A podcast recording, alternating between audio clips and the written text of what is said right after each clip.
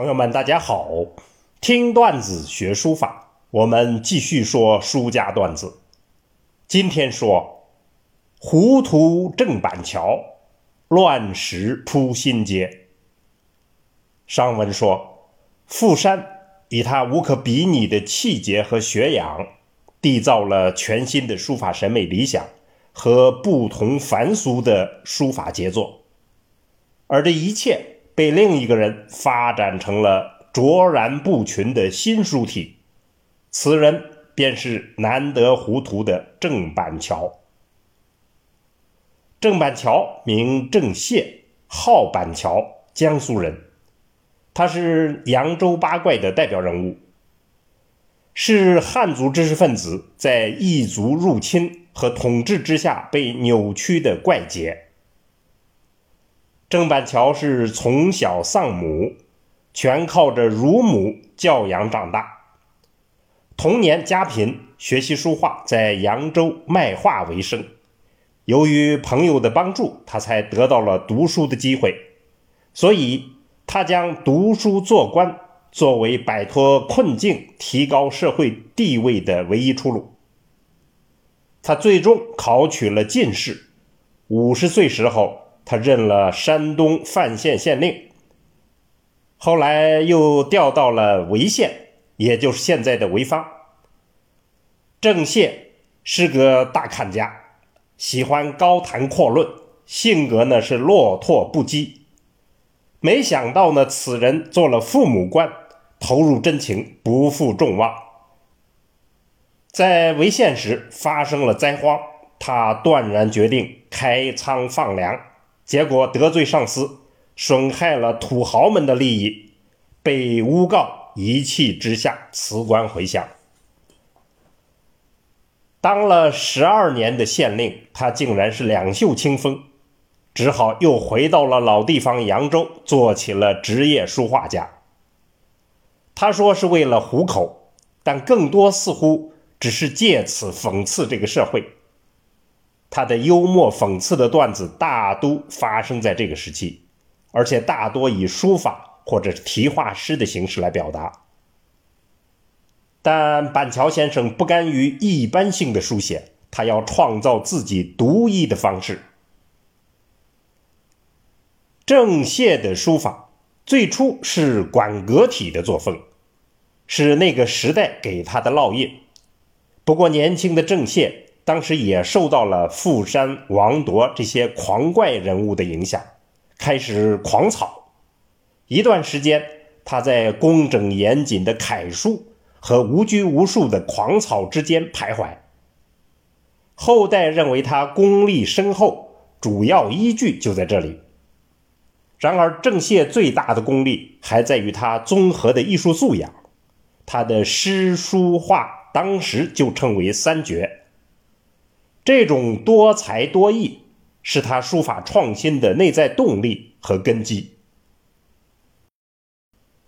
清朝的碑学风气开创者就是郑板桥、金农等扬州八怪，他们大力提倡学习秦汉篆隶、石碑断节。郑板桥不顾一切，一意孤行，融篆隶、行草楷多种书体为一炉。大胆尝试，他还明确提出了主张：对古人的书法不必全学，要学一半抛一半，十分学七要抛三，各有灵苗各自探，这是他的说法。这样他就创造了自己的板桥体，表达他自己怒不同人之意。从而成为中国书法史上千古奇书。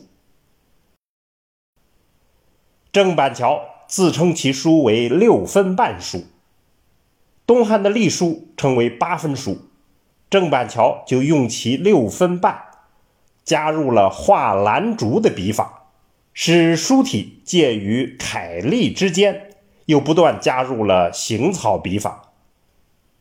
他这样做的创新价值就在于：第一，使各种书体融合，进而达到了诗书画跨界渗透；第二，使书法充满一种特有的幽默情趣。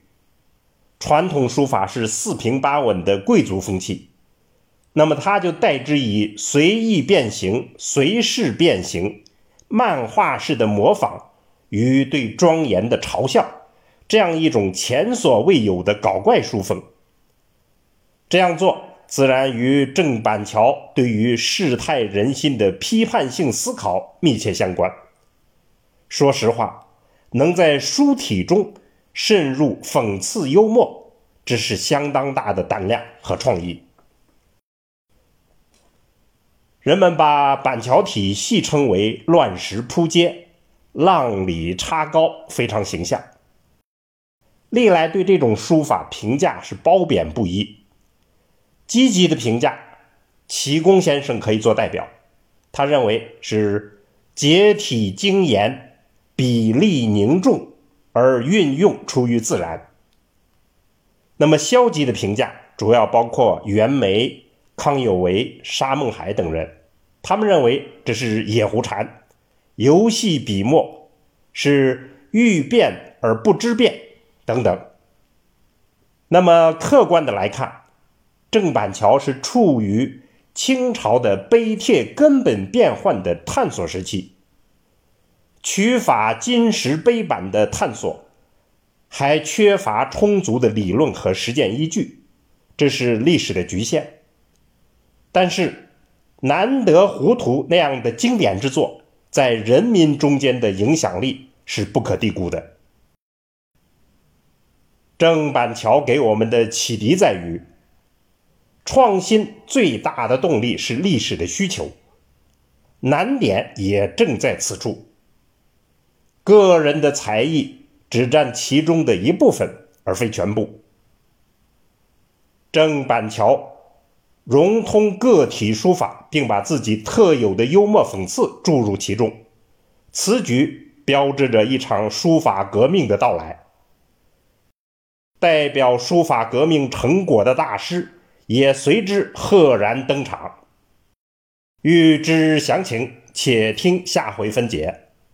听段子学书法，我们下次再见。